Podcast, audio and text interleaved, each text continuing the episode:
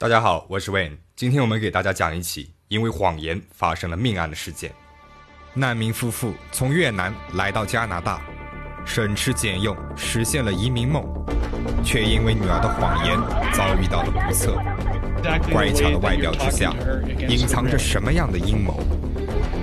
虎爸虎妈的严厉中，又有着多少潜在的危险呢？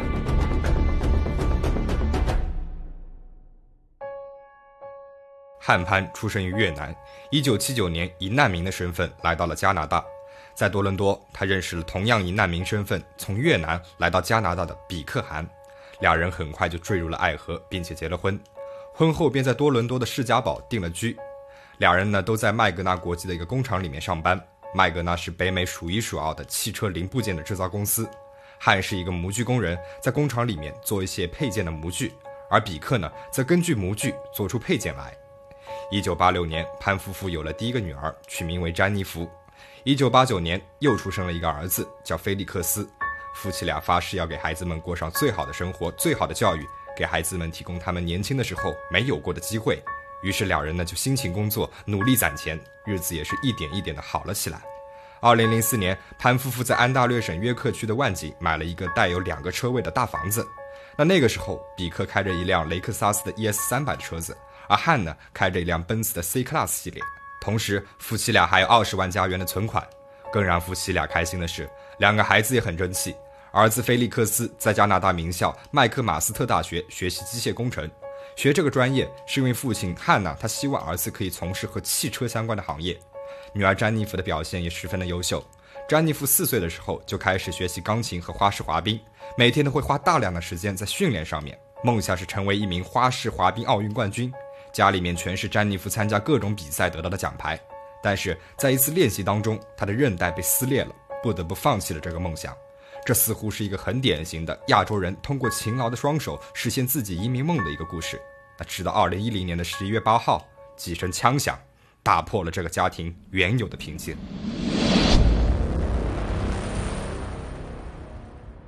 二零一零年十一月八号晚上十点二十三分，约克区警察局接到了一个报警电话。打来电话的是潘夫妇的女儿詹妮弗。What's your name? My name is Jennifer. Door just broken? Door broken and I heard shots like pops. I don't know what's happening. I'm tied upstairs. Does it sound like gunshots? I don't know what gunshot sounds like. I just heard a pop. I'm okay. My dad just went outside screaming. Do you think your mom is downstairs too? I don't hear her anymore. Please hurry. I don't know what's happening.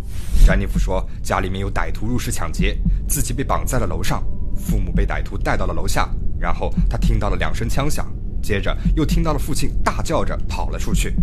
警方是立马来到了詹妮弗的家里面，发现在屋外浑身是血、脸部中枪的汉，屋内一楼倒在血泊当中已经停止了呼吸的比克，以及二楼被绑在楼梯扶手上的詹妮弗。救护车立即赶了过来，把汉送往了医院。汉进入了 ICU 之后，重度昏迷了过去。警察当晚呢就把詹妮弗带去了问话。詹妮弗说，她当时在二楼的卧室里面看电视，突然有两个蒙面的男人闯进了她的房间，他们手里拿着枪，从她的身上拿走了钱，还把他绑在了楼梯扶手上面。歹徒把她父母带到了楼下，朝他们开了枪。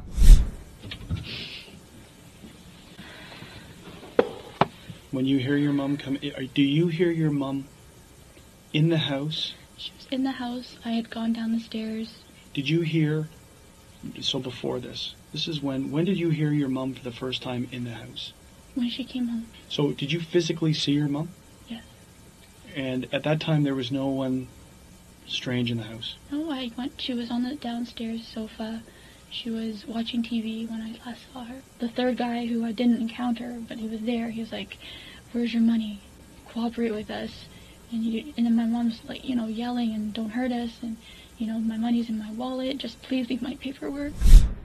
在詹妮弗的描述里面，这就是一起简单的入室抢劫。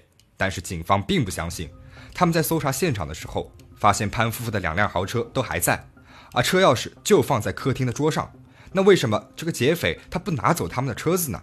而且家里面一件电器、一件珠宝都没有少，甚至抽屉里面的现金也没有被拿走。那另外，一般歹徒入室抢劫都会带着撬棍来撬开门的，然而潘家的前门根本就没有被撬开的痕迹。就好像是他们提前知道门是开着的一样。而且，如果歹徒是想消灭掉所有的目击证人，为什么他们偏偏留下了詹妮弗呢？警方重新听了詹妮弗的那通报警电话，注意到汉的喊叫声。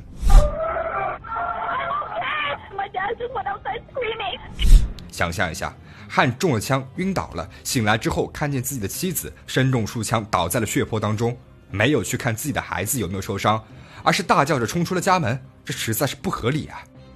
还有一点奇怪的是，詹妮弗说自己当时呢双手是被绑在楼梯扶手上的，那么他又是怎么打电话报的警呢？要知道，他用的可是翻盖的手机。警方越想越奇怪，两天之后再次找来了詹妮弗问话。让詹妮弗演示是如何在双手被绑在身后的情况之下打电话的。Stand up and turn around. Put this in the side that you believe it was in. Great.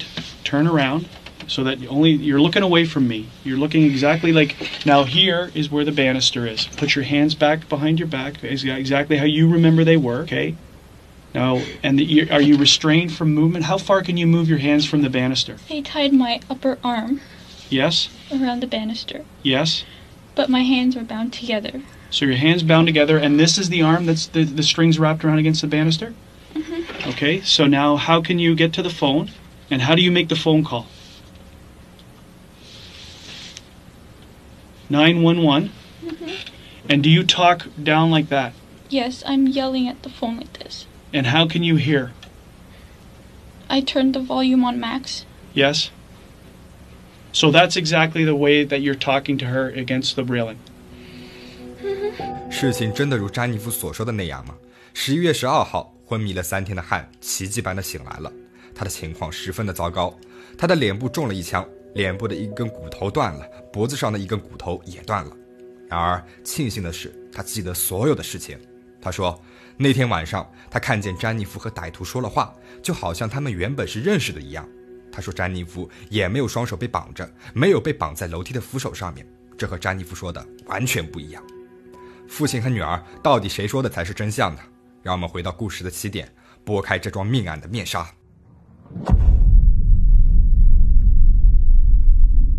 开头我们讲了潘夫妇努力工作，省吃俭用，搬进了大房子，过上了好日子，实现了移民梦。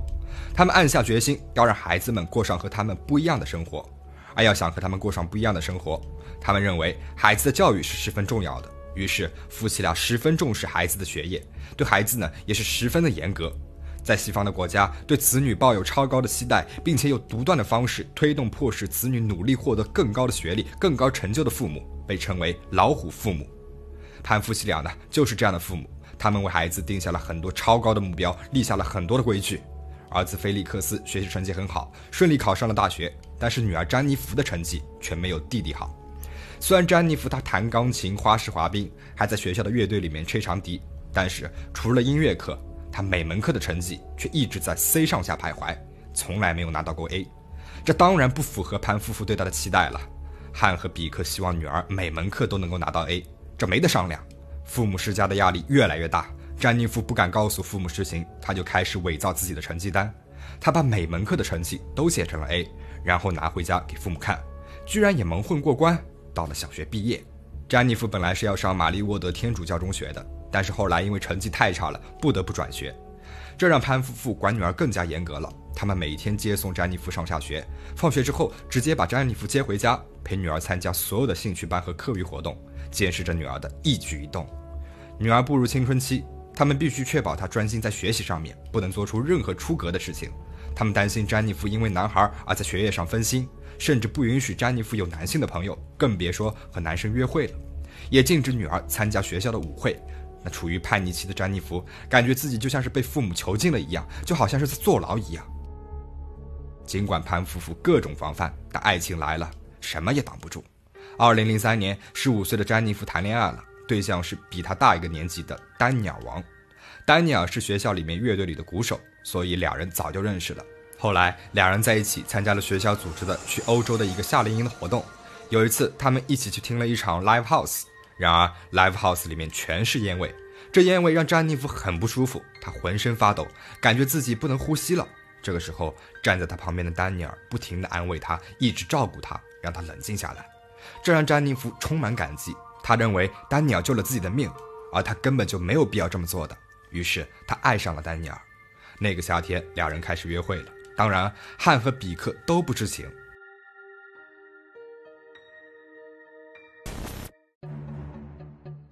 詹妮弗要高中毕业了，她向瑞尔森大学提交了异地申请。那异地申请呢，是指学生选定了一所大学，承诺录取之后到这所大学就读。然而，因为詹妮弗在高二的时候因为一门微积分的课没有及格，所以呢就没有被瑞尔森大学录取。詹妮弗不敢让父母知情，他就做了一份假的大学录取通知书给父母看。潘夫妇丝毫没有怀疑，但事实是，詹妮弗因为成绩太差，连高中都毕业不了。汉希望女儿当一名医生，因为医生是一份很体面的工作，而且收入也不低。但是马上他就放弃了这个想法。詹妮弗一看到血，他就会恶心，实在不是当医生的料。于是他改变了主意，让女儿当一名药剂师。詹妮弗呢也同意了。詹妮弗跟父母说，她打算先去瑞尔森大学读两年，然后再转学去多伦多大学的药剂专业。他还说自己拿到了大学里面的全额奖学金，所以不需要父母给他支付任何的学费和生活费。潘夫妇是十分的开心。尽管女儿上了大学，但是潘夫妇对她的管教还是丝毫的不松懈。他们不允许女儿参加派对、和朋友聚会、谈恋爱、去酒吧等等。那那个时候，詹妮弗还是住在家里面的。在家里面，她会查资料、做笔记，就好像是在写作业一样。她也会和父母讲同学、老师的名字。学校里面发生的趣事，但每天早上，潘夫妇以为女儿出门去上学了，其实是她出门去餐厅打工了。那为了赚钱养活自己，詹妮弗一边教弹钢琴，一边在餐厅里面打工。就这样，两年的时间过去了。汉问女儿：“你是不是要去多伦多读大学了呢？”詹妮弗说：“是的，我已经被多伦多大学录取了，而这是他的下一步计划。”詹妮弗对父亲说自己想搬出去和朋友一起住。朋友的名字叫图帕斯，住的地方离多伦多大学更近一点，这样的话他上下学呢也方便一些。得知图帕斯是一个女生，潘夫妇呢便同意了。詹妮弗高高兴兴地从家里面搬了出去，只有周末的时候会回家来住。但其实从周一到周五，她都和男朋友丹尼尔住在一起。她在家的时候就假装做作业，在父母眼里面她是一个好女儿；不在家的时候呢，就和丹尼尔生活在一起，在餐厅里面打工和教弹钢琴。就这样又过去了两年。到了詹妮弗应该大学毕业的时间了，詹妮弗在网上找人做了一个假的毕业证书。她还跟父母说，他们班人数实在是很多，每个人毕业典礼只能带一个人参加。但是他知道，如果只有爸爸或者是妈妈去了，另外一个人肯定会遗憾，所以呢，他就索性把他的名额给了同学，全家人都不用去参加他的毕业典礼了。有一个这么替他们着想的女儿，潘夫妇感到很欣慰。就这样，毕业典礼这一关也被詹妮弗蒙混过关了。詹妮弗说自己找到了一份工作，是在医院里面做志愿者的。但是这份工作经常需要上夜班，而且周末呢还要加班，所以有时候晚上和周末都不能在家。对于女儿的说法，潘夫妇这么多年来第一次有了怀疑。他们察觉到詹妮弗没有医院的工作服，也没有上班的工牌。有一天，潘夫妇说要送詹妮弗去上班，詹妮弗吓坏了，但是她没有勇气去拒绝父母。潘夫妇送詹妮弗到了医院门口，詹妮弗下了车。赶紧走进了医院，潘夫妇停好车之后，也立马跟了过去。但是医院里面，夫妻俩把女儿给跟丢了。而詹妮弗此时躲在医院的急诊室里面，确定父母已经走了之后才出来。傍晚的时候，詹妮弗下班回到家，此时潘夫妇早就已经坐在了客厅里面等着她回来。面对父亲的严厉斥责，詹妮弗终于坦白了，承认自己没有在医院里面工作，她也没有去多伦多读大学，这些呢都是她编造出来的。那两年，她也没有和图帕斯住在一起，而是住在男朋友丹尼尔的家里面。但是他高中没有毕业，没有去瑞尔森读大学的事情，他没有让父母知道。潘夫妇既生气又心酸，没有想到辛苦养大的女儿居然一直都在骗他们。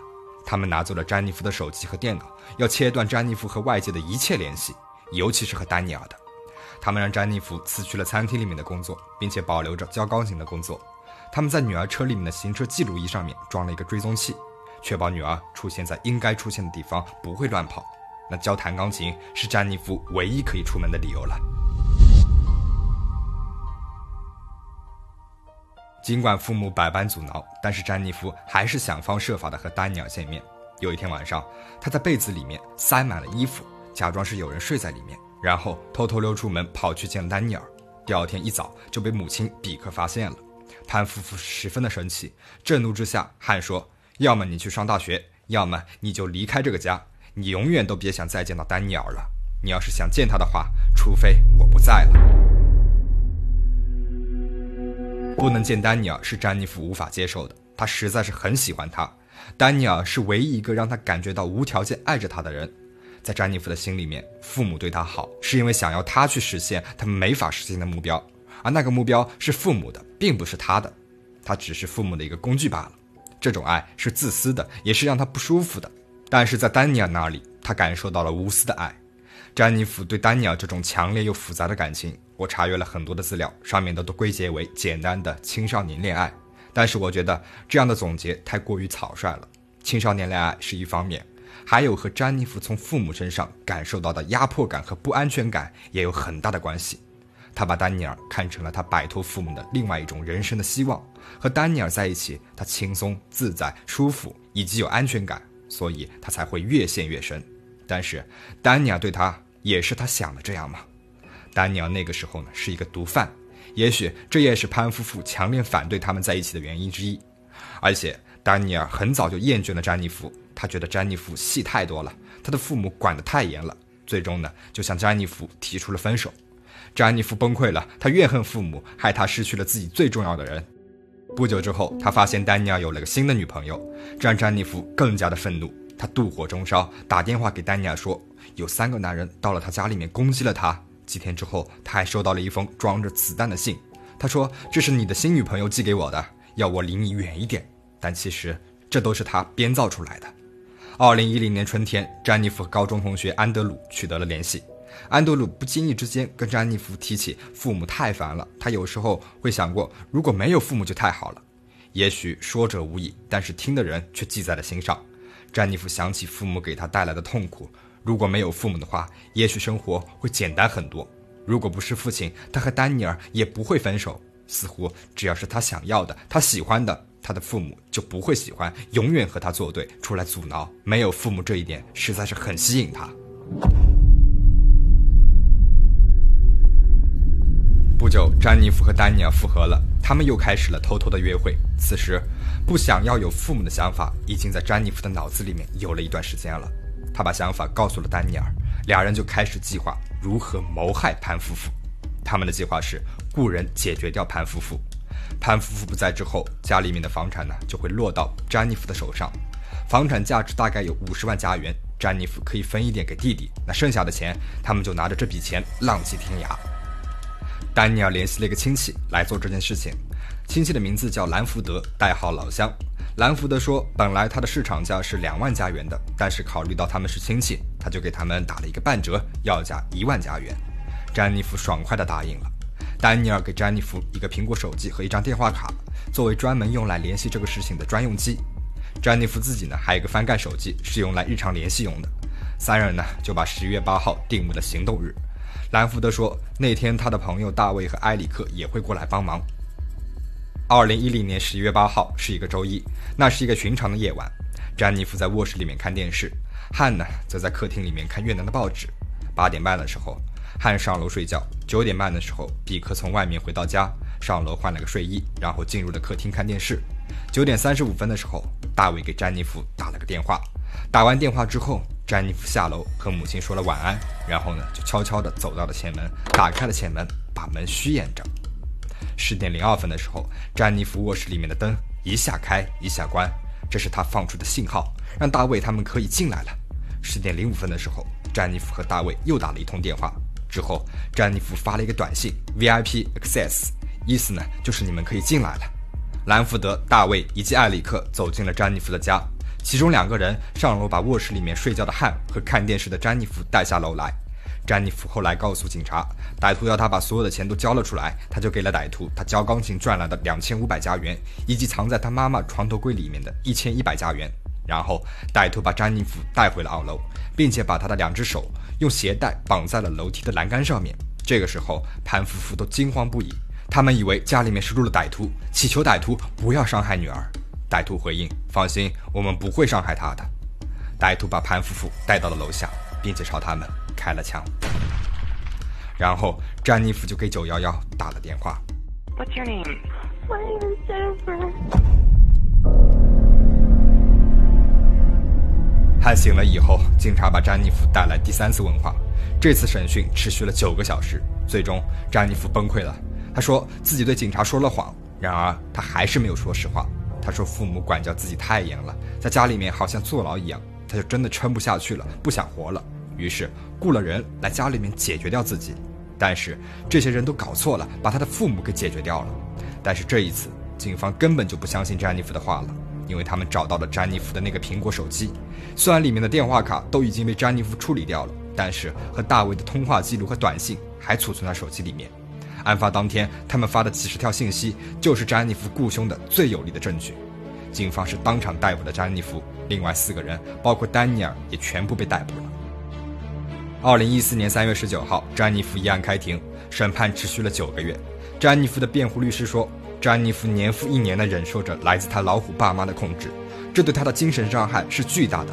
她再也忍受不了，才会做出这样的事情来。希望法官能够考虑到这一点。